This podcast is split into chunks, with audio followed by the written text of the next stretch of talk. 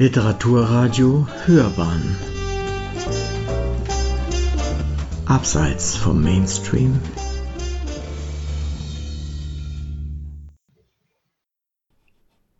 Literaturkritik.de Theodor Fontane, ein preußischer Spion? Gabriele Radeke und Robert Rau berichten über Fontanes Kriegsgefangenschaft. Eine Rezension von Thorsten Paprotny. Mitten im Deutsch-Französischen Krieg von 1870-71 geriet der Berliner Theaterkritiker Theodor Fontane auf einer Exkursion als Journalist in Kriegsgefangenschaft.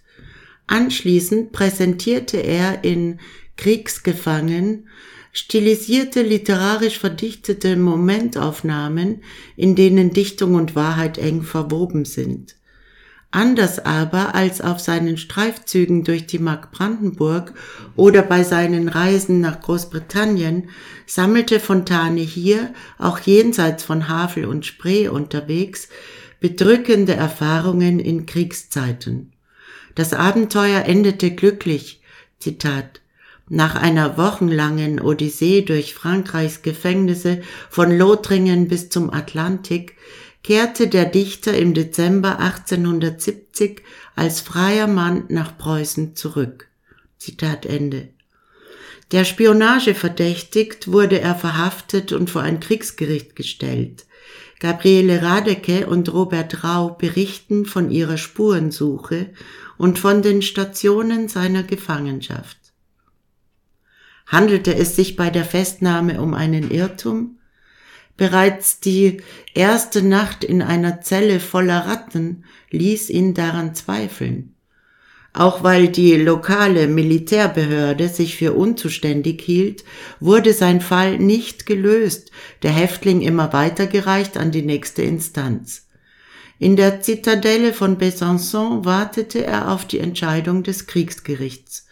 Zu seinen Fürsprechern gehörte Otto von Bismarck. Der Kanzler des Norddeutschen Bundes wurde mitten im Krieg tätig, schrieb an den US-amerikanischen Botschafter in Paris und setzte sich energisch für die Freilassung des harmlosen Gelehrten ein, der anscheinend in einem von Deutschen besetzten Gebiet entführt worden sei. Bismarck behauptete allerlei, was nicht ganz stimmte, legte aber Washburn nahe, dass, sollte Fontane nicht umgehend freigelassen werden, einige Franzosen, also eine gewisse Anzahl von Personen in ähnlicher Lebensstellung, verhaftet und als Geiseln nach Deutschland gebracht würden. Zwar strotzte Bismarcks Note vor Ungenauigkeiten, aber sie war wirkungsvoll. Zitat Fontane war gerade nicht in einem von deutschen Truppen besetzten Gebiet verhaftet worden und am 29. Oktober auch nicht mehr in Lebensgefahr, sondern trat gerade seine Irrfahrt durch Frankreich an. Andererseits wurde Fontane, der weder promoviert noch Gelehrter war, vom Kanzleramt vermutlich bewusst als Wissenschaftler ausgegeben, um die Bedeutung des Falls herauszustreichen. Zitat Ende. Die französische Regierung wusste, dass Fontane zumindest kein Offizier, der gegen einen Kriegsgefangenen der Gegenseite hätte ausgetauscht werden können, sondern ein Kriegsberichterstatter war und empfahl Bismarck genau das zu tun, was dieser angedroht hatte. Zitat es wäre zweckmäßig in der Gegend, wo Fontane festgenommen war, drei angesehene französische Bürger als Geiseln zu verhaften und nach Deutschland abzuführen. Zitat Ende. So skurril dies von ferne anmutet, war Fontane der Theaterkritiker nicht vielleicht doch ein Spion? Ließ sich das beweisen? In den französischen Unterlagen wird aus dem ehemaligen Apotheker ein Naturhistoriker, studiert zudem. Mit einer Ehrenworterklärung konnte Fontane wenig später in die Freiheit zurückkehren. Sein Buch Kriegsgefangen folgt einem poetischen Konzept. Nicht unerwartet, die literarische Stilisierung mag durchaus der Verarbeitung der Ereignisse in Frankreich gedient haben. Zur Entschlüsselung und Aufdeckung der Geschehnisse tragen Gabriele Radeke und Robert Rau vor allem dadurch bei, dass sie auch unveröffentlichtes Material hinzuziehen, wozu Briefe, Notizbücher und auch amtliche Dokumente gehören. Mit dem Bericht selbst erhielt Fontane 1871 erstmals publiziert zudem eine bis dahin nicht gekannte mediale Aufmerksamkeit. 1870 waren nach der Niederlage und Kapitulation der französischen Armee bei Sedan 10.000 Soldaten in Gefangenschaft genommen worden. In Paris wurde die Dritte Republik ausgerufen, aber der Krieg dauerte fort und ein Waffenstillstand war noch nicht in Sicht. Zitat da die französische Armee aufgrund von Tod, Desertion und Gefangennahme dezimiert war, setzte die provisorische Regierung nun auf die Mobilisierung der Bevölkerung mit antideutscher, stellenweise hasserfüllter Propaganda sowie der massenhaften Einberufung wehrfähiger Männer, die im Schnellverfahren ausgebildet und bewaffnet wurden. Zitat Ende. Der deutsch-französische Krieg wurde zu einem enthemmten Volkskrieg. Doch die preußische Armee marschierte Richtung Paris und der Kriegsjournalist Fontane brach am 27. September 1870 nach Frankreich auf. Zitat dass Fontane mit Legitimationspapieren des preußischen Kriegsministeriums im Gepäck und einer Rotkreuz-Armbinde ausgestattet war, konnte Emilie nur ein schwacher Trost sein. Zitat Ende. Am 5. Oktober geriet er in Gefangenschaft. Ein Reichtum an Betrachtungen über französische Dörfer, geschichtsträchtige Städten und Landstriche war zuvor entstanden.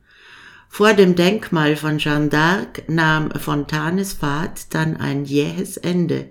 Er wurde verhaftet. Der Jeanne d'Arc-Tourist plauderte gern, vielleicht zu viel, als er den Dorfbewohnern von Domremy seine Mission erläuterte und zufällig von nicht mehr ganz nüchternen Gasthausbesuchern seine Waffen entdeckt wurden. Fontane also, der vermeintliche Spion, wurde umgehend in Gewahrsam genommen. Im Gefängnis erwarteten ihn Ratten, Gefangenentransporte wurden von den Franzosen mit üblen Tiraden und Beschimpfungen begleitet. Die Obrigkeit schützte Fontane und hielt ihn für einen Offizier. Er durfte Briefe schreiben. Doch die Angst wurde ein ständiger Begleiter. Zitat Die Ankündigung, morgen werde über sein Schicksal entschieden, schoss Fontane immer wieder durch den Kopf. Zitat Ende. Der skeptische Protestant fing sogar zu beten an. Er wurde schließlich in die Zitadelle von Besançon überführt. Emilie ahnte zu der Zeit, dass etwas mit ihrem Mann nicht stimmen musste. Ein Brief hatte sie bis dahin nicht erreicht. Aber wenig später liefen in Preußen die Rettungsaktivitäten auf Hochtouren und auch der Erzbischof von Besançon, Kardinal Mathieu, bemühte sich auf seine Weise sehr. Währenddessen wurde Fontane vom Vorwurf der Spionage freigesprochen, ausreisen durfte er trotzdem nicht. Zitat Für die französische Armeeführung stellte der Kriegsjournalist ein Sicherheitsrisiko dar und konnte daher nicht aus der Gefangenschaft entlassen werden. Das Urteil entpuppte sich als ein Freispruch zweiter Klasse. Zitat Ende. Am 23. oder 24. Oktober 1870 hatte das Gericht gesprochen. Freigelassen wurde er erst Ende November. Zuvor fand ein erneuter Ortswechsel statt auf die Atlantikinsel Oléron. Von diesem Haftaufenthalt schwärmte Fontane in seinem Bericht buchstäblich. Am 20. November, vielleicht auf Grund von Bismarcks Intervention, möglicherweise aber auch auf Fürsprache des Erzbischofs von Besançon oder begünstigt durch andere stille Vermittler, endete die Haftzeit. Der Heimkehrer Theodor Fontane galt als Medienstar in den Zeitungen. Sein wenig später publiziertes Buch Kriegsgefangen war zwar erfolgreich, ein Bestseller aber nicht. Zahlreiche Details zu Fontanes Zeit im Deutsch-Französischen Krieg bietet diese kleine Studie, die Gabriele Radeke und Robert Rau vorgelegt haben. Das Buch ist stilgericht erzählt und sorgfältig recherchiert. Auch wer wenig von Theodor Fontane, seinen Werken und seiner Zeit Kenntnis hat, wird mit Gewinn darin lesen. Sie hörten literaturkritik.de Theodor Fontane, ein preußischer Spion. Gabriele Radecke und Robert Rau berichten über Fontanes Kriegsgefangenschaft. Eine Rezension von Thorsten Paprotny. Es las Susanna Bummel-Vohland.